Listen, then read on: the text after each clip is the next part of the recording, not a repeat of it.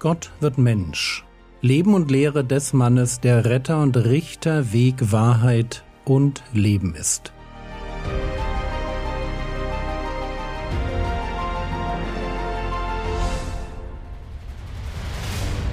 Episode 187 Du sollst nicht töten.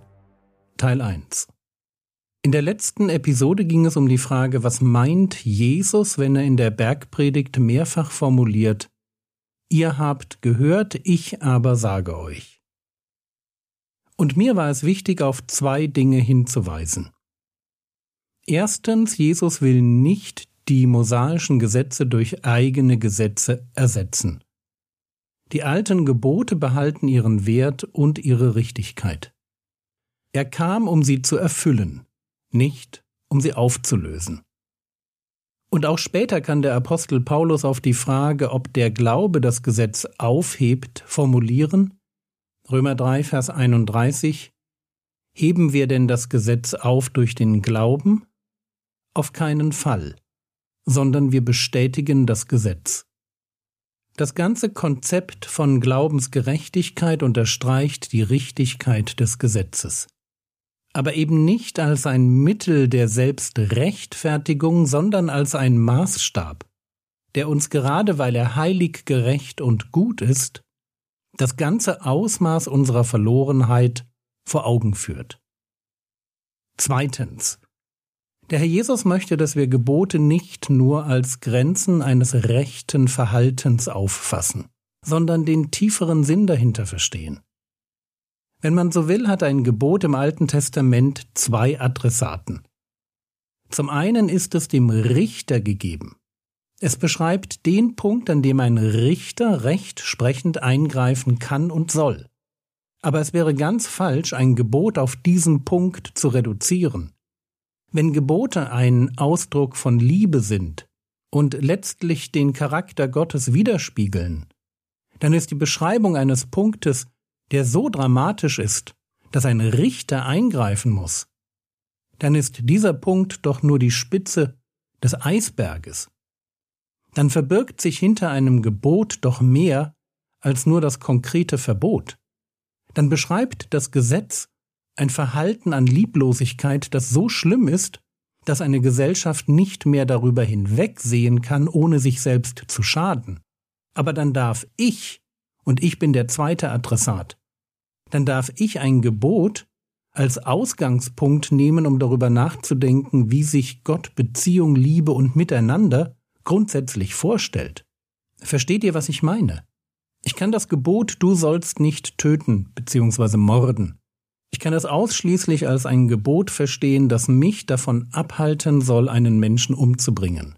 Aber was, wenn es zwar diesen Punkt beschreibt, an dem ein Richter eingreifen muss, eben beim Mord. Aber was, wenn das Gebot noch mehr kann? Was, wenn das Gebot mir den Punkt beschreibt, an dem Beziehung endgültig durch Gewalt beendet wurde, um mich darüber nachdenken zu lassen, wo dieser Prozess anfing und welche Vorstufen von Mord es gibt? Dinge, die ein Richter nicht ahnden kann, weil sie im Herzen geschehen, die aber aus Gottes Perspektive trotzdem falsch sind falsch, weil sie seinem Charakter widersprechen. Wenn Gott die Ethik des alten Bundes beschreibt, dann formuliert er Ihr sollt heilig sein, denn ich, der Herr, euer Gott, bin heilig. Und der Herr Jesus wird am Ende von Matthäus 5 formulieren Ihr nun sollt vollkommen sein, wie euer himmlischer Vater vollkommen ist. Merkt ihr? Der Anspruch an die Gläubigen hat sich überhaupt nicht verändert. Jesus bringt kein neues Gesetz, sondern er stellt die alten Gebote nur so dar, wie sie für den einzelnen Israeliten immer schon gedacht waren, nämlich als Ausgangspunkt, um über die Heiligkeit Gottes nachzudenken und mir selbst die Frage zu stellen, wie ich Schritt für Schritt heiliger werden kann, mehr so werden kann, wie Gott ist. Lasst uns das am Beispiel von Mord einmal durchspielen. Matthäus Kapitel 5, Vers 21. Ihr habt gehört, dass zu den Alten gesagt ist, du sollst nicht töten, wer aber töten wird, der wird dem Gericht verfallen sein. Das ist der Fokus auf die Tatsünde. Das war der Fokus der Rabbis. Mord ist falsch. Wer mordet, kommt ins Gericht. Und erst einmal ist daran natürlich nichts falsch. Falsch wird es erst, falsch wird es erst, wenn man jetzt denkt, dass alles gut ist, solange ich keinen umbringe. Falsch wird es, wenn ich denke, das sechste Gebot aus den zehn Geboten hat mir nicht mehr zu sagen als bring keinen um. Aber genau das ist, was Jesu Zuhörer gehört haben. Solange du keinen Menschen umbringst, hast du kein Problem mit dem Thema Mord. Mord fängt da an, wo ich mit einem blutigen Messer in der Hand über der Leiche stehe. Und ja, für einen Richter fängt genau an der Stelle Mord an, aber nicht für Gott, der in mein Herz hineinblickt. Und mich muss interessieren, was Gott über mich denkt. Was will Gott mir sagen, wenn er mir das Gebot gibt, du sollst nicht töten? Und es lohnt sich dazu, den bekanntesten Mord der Weltgeschichte zu betrachten. Kain und Abel. Kain erschlägt Abel. Aber wo fängt dieser Mord eigentlich an? Wir wissen, wo er nicht mehr rückgängig zu machen ist.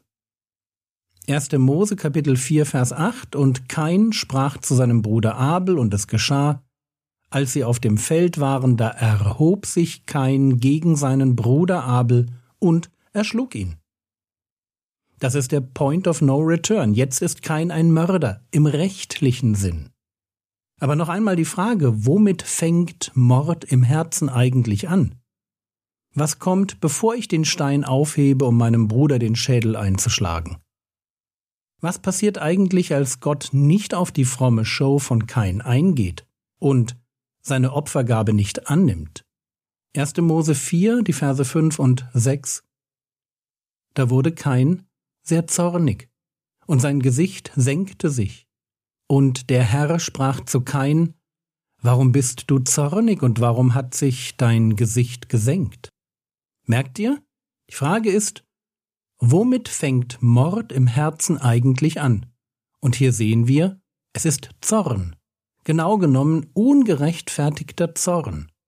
Und noch etwas kommt dazu. 1. Mose Kapitel 4 Vers 7. Gott spricht zu Kain, ist es nicht so, wenn du Recht tust, erhebt es sich? Wenn du aber nicht Recht tust, lagert die Sünde vor der Tür. Und nach dir wird ihr Verlangen sein, du aber sollst über sie herrschen. Was kommt, bevor Kain den Abel erschlägt? Ungerechtfertigter Zorn und Unbußfertigkeit. Das geht dem Mord voraus. Und diese Dinge stecken in dem Gebot, du sollst nicht töten, mit drin nicht so, dass ein Richter sie ahnden könnte. Das ist wahr. Aber ebenso, dass Gott sie sehr wohl als Vorstufe von Mord in meinem Herzen wahrnimmt. In Gottes Augen werde ich nicht erst dann zum Mörder, wenn ich einen Menschen umbringe, sondern wenn sich ungerechtfertigter Zorn in meinem Herzen breit macht. Dieser Zorn ist vor Gericht noch kein Mord. Aber wenn mir ein Rabbi das sechste Gebot erklärt, dann wäre es eben gut darauf hinzuweisen, dass Gott den Kain schon für seinen Zorn zurechtweist und nicht erst für den eigentlichen Mord an Abel.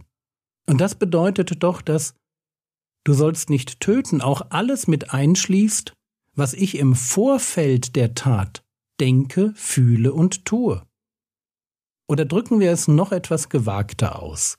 Wenn Gott mir verbietet, die Beziehung zu einem Menschen endgültig zu beenden.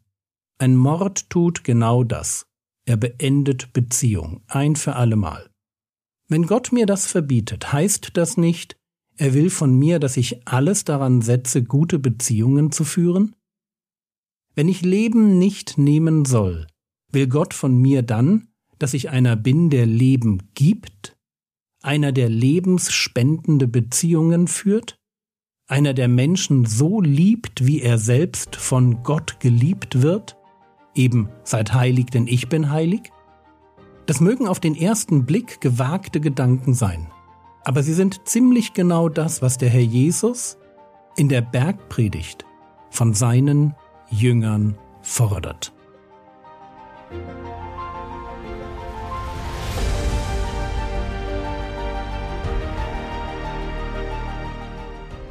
Was könntest du jetzt tun? Du könntest eine Inventur deiner Beziehungen machen und schauen, ob du auf irgendwelche Personen völlig zu Unrecht zornig bist.